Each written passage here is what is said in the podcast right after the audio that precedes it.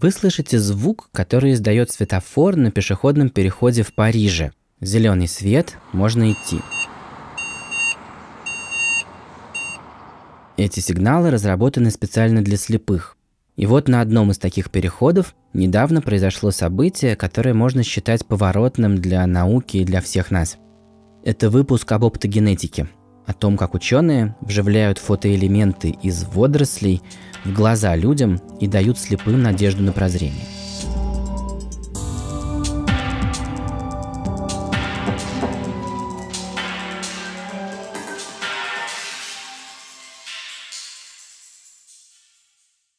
А еще у нас есть партнер – сервис онлайн-образования Яндекс Практикум.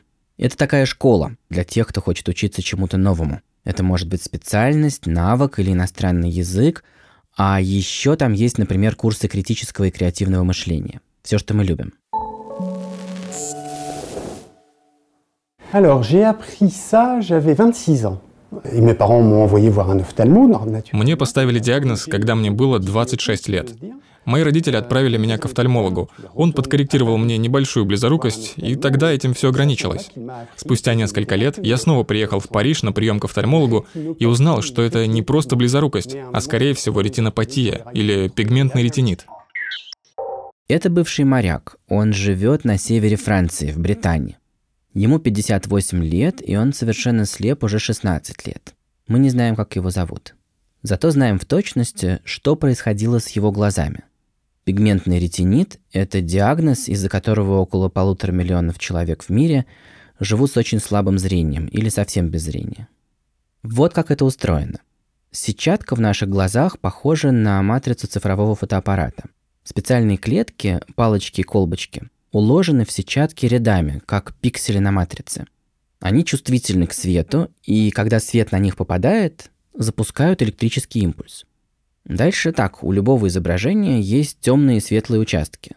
Закройте глаза и представьте, что я на черном фоне рисую белую букву О. Свет, который идет от светлых участков, засвечивает пиксели на сетчатке, и эта мозаика образует форму буквы О, а остальные соседние пиксели остаются темными. Под слоем светочувствительных клеток пикселей лежит слой ганглиозных клеток, которые читают электрические импульсы и передают их в мозг по зрительному нерву. Мозг интерпретирует эти сигналы. Это мне сейчас не кисло и не холодно, а это работают клетки сетчатки, и можно сложить эти импульсы в картинку, в букву О.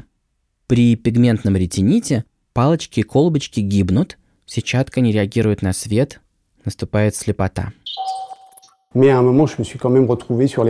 Я помню, что в какой-то момент я обнаружил, что стою на рельсах метро. Тогда врач сказал мне, послушай, со всем этим пора заканчивать. Я выпишу тебе больничный, потому что иначе ты убьешься. Ну и вот с тех пор я в отпуске. Это состояние наследуется. Если ребенок получит два сломанных гена от родителей-носителей, то в юности у него начнутся проблемы. В глазу будут разрушаться пиксели, светочувствительные клетки – и у пациентов с наихудшей формой течения, как наш герой, полностью разрушается этот слой, и они перестают отличать свет от тьмы. Это цифровой фотоаппарат со сгоревшей матрицей. Остался, по сути, набор контактов и компьютер, то есть мозг. И вот отсюда начинается наша история. Yeah, so uh, Меня зовут Жозея Лэнсаэль. Я офтальмолог и заведующий кафедрой офтальмологии в медицинском центре Питтсбургского университета а также профессор в Сорбоне. Моя область — сетчатка глаза и в особенности дегенерация сетчатки. Все началось около 15 лет назад. Я работал над восстановлением зрения с помощью электронного протезирования и генной терапии. Но я услышал о белках в водорослях. Это открытие пришло из фундаментальной науки. Его сделали немецкие ученые в конце 90-х, начале 2000-х.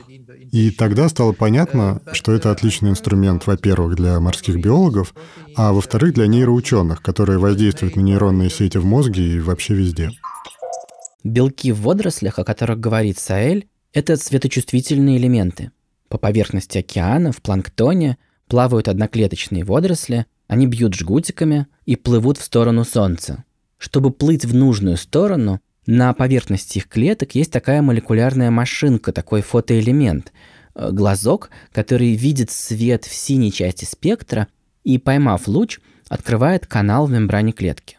В канал устремляется кальций, И это приводит к электрическому возбуждению клетки и учащенному биению жгутиков, и водоросль плывет к свету.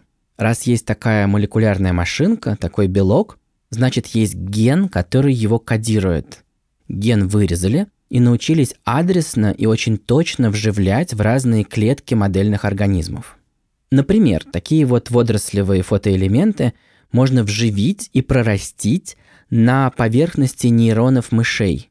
Ученые потом светят через дырку в черепе синим лучиком, свет активирует фотоэлементы, открываются каналы, запускается электрическая активация, и нужные нейроны включаются. Так добиваются управления поведением мышей, навязывают им ложные воспоминания, вылечивают от кокаиновой зависимости, создают у мух иллюзию, что они только что съели что-то сладкое, и главное, получив возможность управлять, начинают изучать. Включают при помощи света и прозванивают нейронные сети и делают открытие о том, как работает мозг. Это все и называется оптогенетика. Мы вшиваем и активируем по желанию в любые клетки гены управляемости светом. Но все это действительно фундаментальная наука. Uh, Где-то в 2006 году на конференции Big Vision я встретил своего друга и коллегу. Он гораздо младше меня, его зовут Ботан Роско. Он, э, как и все нейроученые, тогда уже использовал эти белки для изучения нейросетей. И он выступал с докладом и в конце пошутил. Может, э, нам нужно попробовать использовать все это для восстановления зрения? Что, в общем, лично мне показалось отличной идеей. Итак, врач, офтальмолог Жозе Саэль сидел на конференции среди биологов и слушал про лабораторные эксперименты на мушиных и мышиных нейронах. Это, кстати, само по себе примечательно. Не во всех странах врачи настолько погружены в фундаментальную науку. Понятно, что врач ищет всюду прикладной потенциал. И на первый взгляд это звучит совершенно логично. А что если сделать зрячими не мышиные нейроны, а ослепшие клетки сетчатки у слепого человека. Почему бы не посадить на поверхность клеток человека белки водорослей и так сделать эти клетки светочувствительными? Но все в аудитории начали над этим смеяться. Это абсурд, такое никогда не будет работать. Вот так-то. У скептиков были серьезные причины. Дело в том, что водорослевые фотоэлементы срабатывают только на очень сильный и к тому же синий свет – это та часть спектра, которая на самом деле нужна водорослям для фотосинтеза. А свет же – это волна, и у волны есть длина. Вы, наверное, знаете, что волны с очень короткой длиной – это ультрафиолет, и такой свет несет так много энергии, что от него может сгореть кожа на теле. Синий – это не настолько агрессивный свет, но все равно с довольно короткой длиной волны. В таком количестве, которое нужно для того, чтобы водорослевые фотоэлементы сработали, такой свет просто опасен. Даже если придумать способ доставить в глаз столько света, вы просто сожжете там все. Это как смотреть на солнце в пустыне в совершенно ясный день. То есть сами по себе гены водорослей не могут вернуть слепому зрение. После доклада мы сели поговорить, и Боско сказал мне, «Я не думаю, что это глупая затея. Я думаю, что мы должны что-то попробовать». И мы решили, что лучший способ узнать, что что-то не сработает, это попытаться это сделать. Тогда мы увидим, работает оно или нет.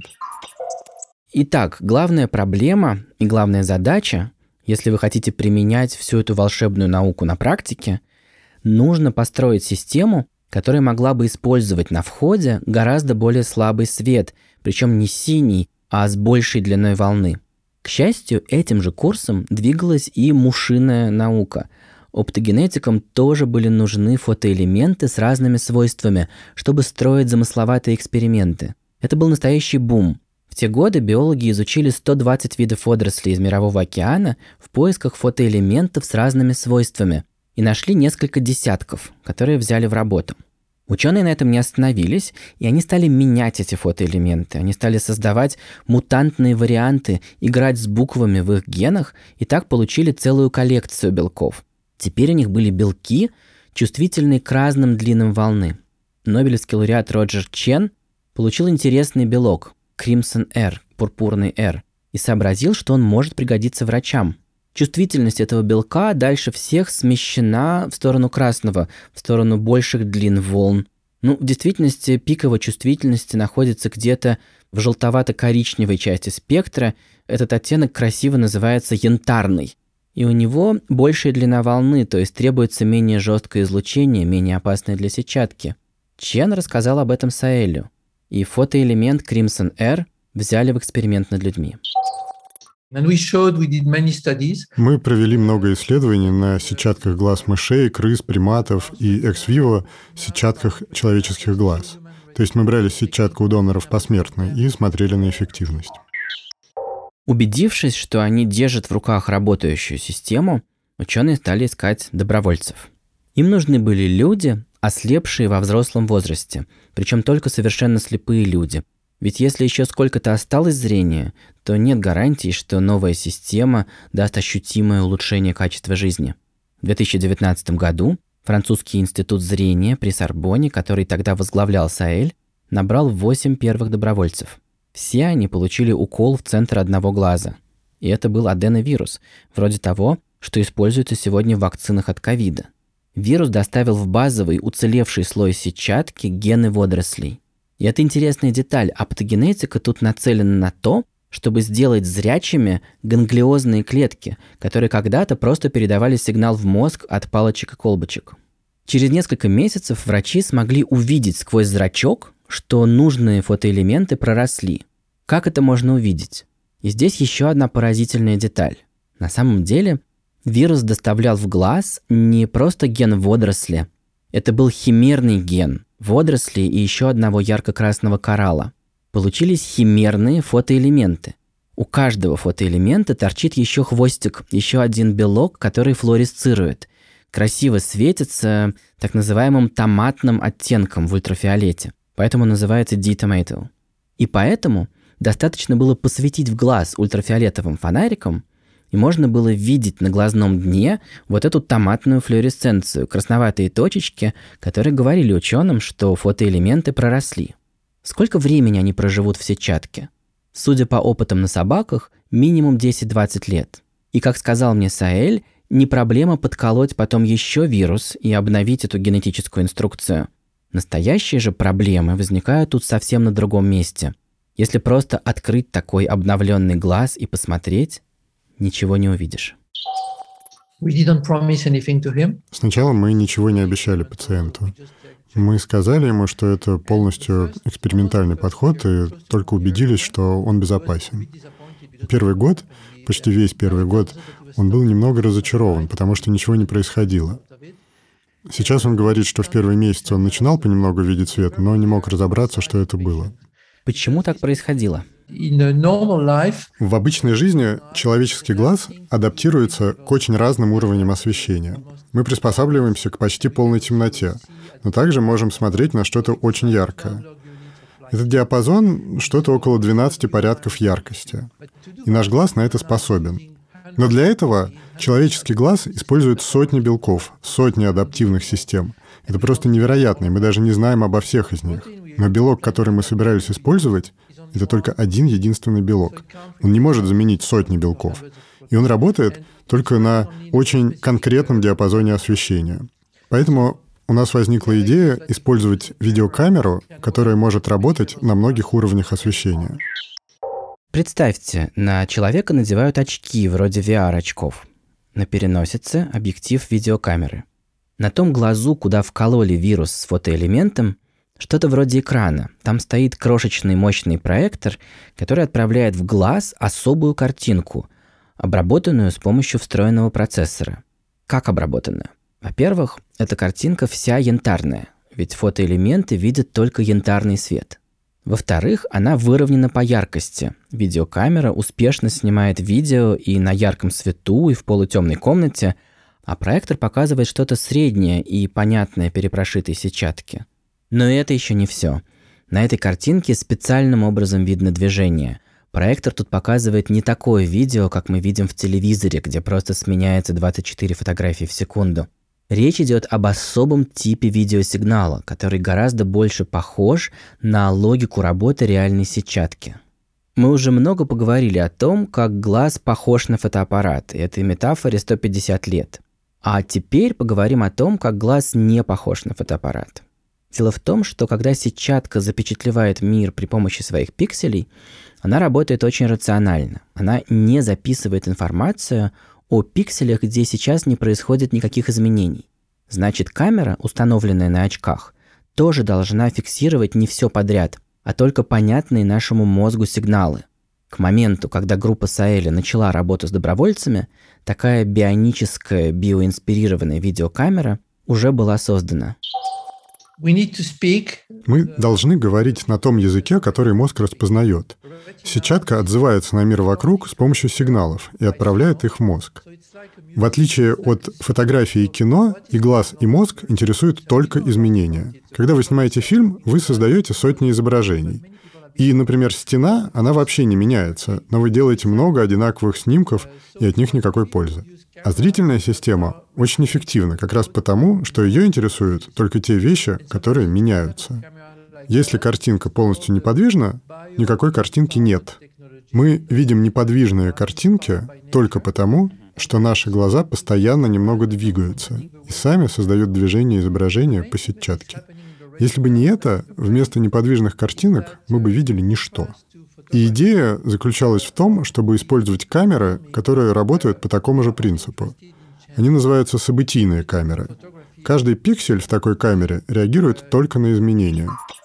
Если поискать на YouTube э, на словосочетание event-based камера, можно посмотреть, как это выглядит. Вот, например, по улице едет автомобиль. И вся эта улица совершенно серая, потому что она не меняется, не меняются облака, деревья, дома – все это серое, и поэтому не регистрируется на матрице.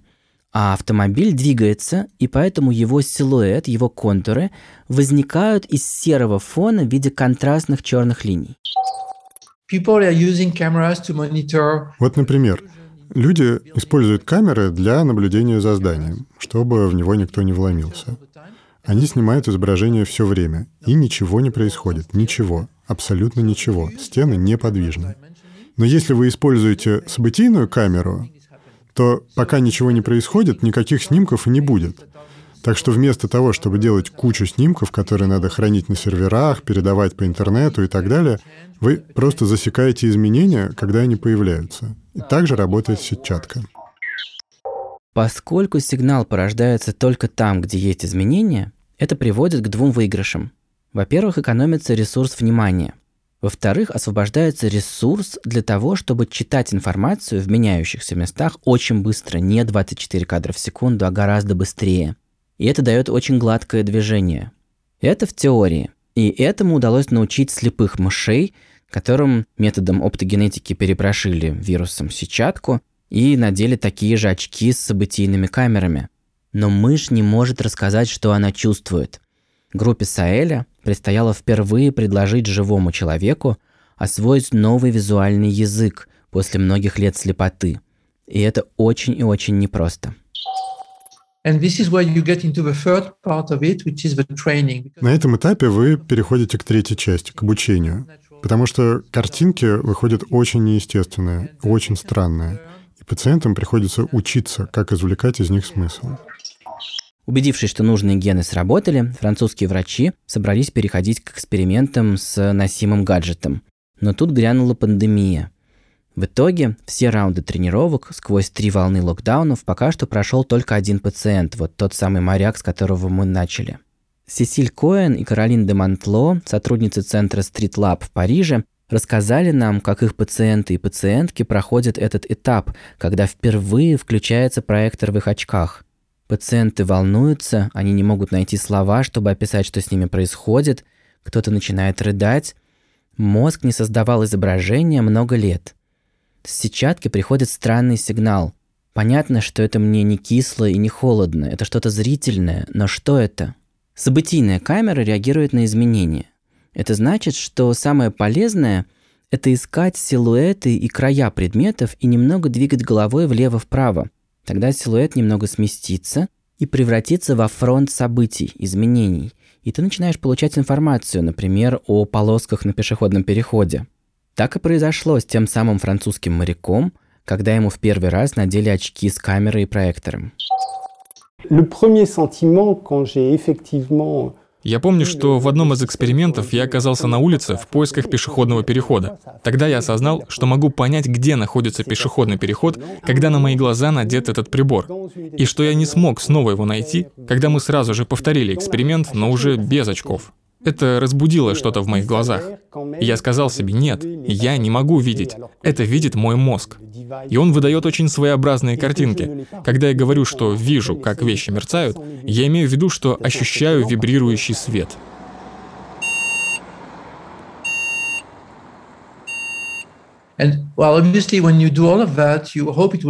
Конечно, когда ты все это делаешь, ты надеешься, что все сработает.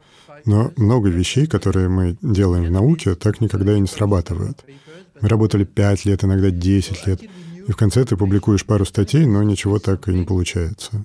Так что до того, как мы узнали, что пациент что-то видит, мы на самом деле просто надеялись на это. И когда наступил этот день, это, конечно, было для нас огромным событием. Вы были в Париже, когда это произошло? Нет, я был в США. Мне позвонили и сказали, знаете, он видит, пациент видит. Я думал, что это про другое исследование. Я не думал, что это про того самого пациента. Потому что у нас проходит много испытаний, тестируется много технологий. И когда я понял, что это тот самый пациент, ну, как будто все сразу обрело смысл. Так, французский пациент, имени которого мы не знаем, стал первым человеком, сумевшим заново научиться видеть при помощи оптогенетики.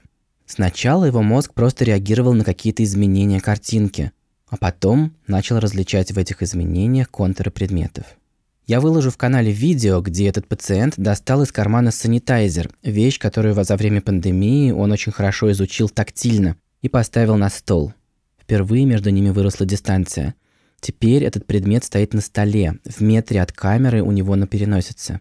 Человек впервые рассказывает ученым, каково это, когда водорослевые фотоэлементы на сетчатке читают линию фронта событий, который чертит луч проектора, и нужно превратить эти сигналы в информацию о правой и левой гранях такого хорошо знакомого флакончика.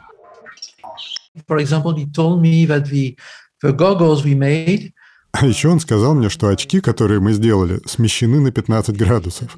Он был моряком, так что он знает, как именно измерять углы. Он сказал, вам нужно сместить луч на 15 градусов, чтобы он оказался там, где вы хотите. Очень точно. Одной из первых вещей, помимо пешеходного перехода, было вот что. Он смотрел на себя в зеркало, где обычно ничего не видит. И вот он видит, что в зеркале движется что-то белое, и понимает, что это его собственные волосы. Последний раз, когда он их видел, они были темными, а сейчас они белые, и он увидел это. Человек, который ничего не видел больше 15 лет, сумел разглядеть, что стал седым. И теперь, как истинный француз, он надеется, что новообретенное зрение поможет ему в готовке. Alors j'ai une idée, c'est effectivement quand je fais la cuisine. У меня есть одна идея. Это может быть эффективно, когда я занимаюсь готовкой. В одном из экспериментов мне удалось найти индукционную плиту. Почему? Потому что это черное на белом фоне. И мне нужно продолжать практиковаться, понять, есть ли прогресс, получается ли у меня лучше, а затем тренироваться, чтобы подогнать эту систему под себя, персонализировать ее. Когда я размышляю над результатами, то для меня или для кого-то, кто, как и я, оплакал потерю зрения, это чудо, что я могу сказать себе, ну что, я снова могу видеть. В этом полно надежды. И в этом полно надежды и для нас. Маленькие шаги для одного слепого пациента и огромный шаг для всего человечества – один из жителей Земли впервые в истории нашей цивилизации получил химерный ген водорослей и коралла в свою сетчатку и при помощи бионической видеокамеры научился чему-то, чего не мог до того. Мы победим не только слепоту, оптогенетика обещает самые разные вмешательства в работу мозга и других органов.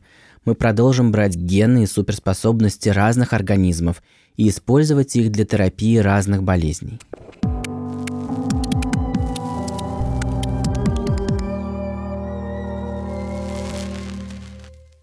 Перед тем, как попрощаться, я хочу попросить вас послушать подкаст про людей, благодаря которым вы слушаете этот подкаст, и массу других замечательных подкастов. Сегодня за рулем я послушал первый выпуск нового сезона «Либо выйдет, либо нет». Это подкаст про бизнес, который ведут основатели студии «Либо-либо» Катя Крангаус, Лика Кремер и Андрей Борзенко. Это было крайне увлекательно и даже драматично. Лика рассказывает о внутреннем кризисе, который она пережила после того, как друг и успешный предприниматель Никита Комаров устроил студии что-то вроде аудита. Ну и он обнаружил, что то, что Лика считала гармонично выстроенным окупаемым бизнесом, больше похоже на сток сена. 21 проект, все делают все, и развитие крайне хаотично. И мне было интересно все это слушать как биологу. Развитие организаций очень похоже на развитие организмов.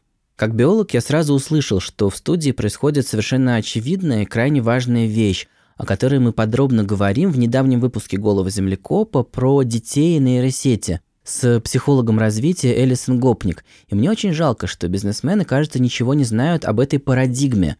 Нельзя одновременно одинаково хорошо что-то исследовать и что-то использовать. Это дилемма explore-exploit. Там есть trade-off. Из выпуска очевидно, что Лика, Катя и Андрей – создает новый тип производства и новый тип потребления. Мы приучаем к подкастам миллионы людей. Когда ты ведешь такую исследовательскую деятельность, ты не можешь в то же время хорошо налаживать процессы и добиваться рентабельности без ущерба для творчества.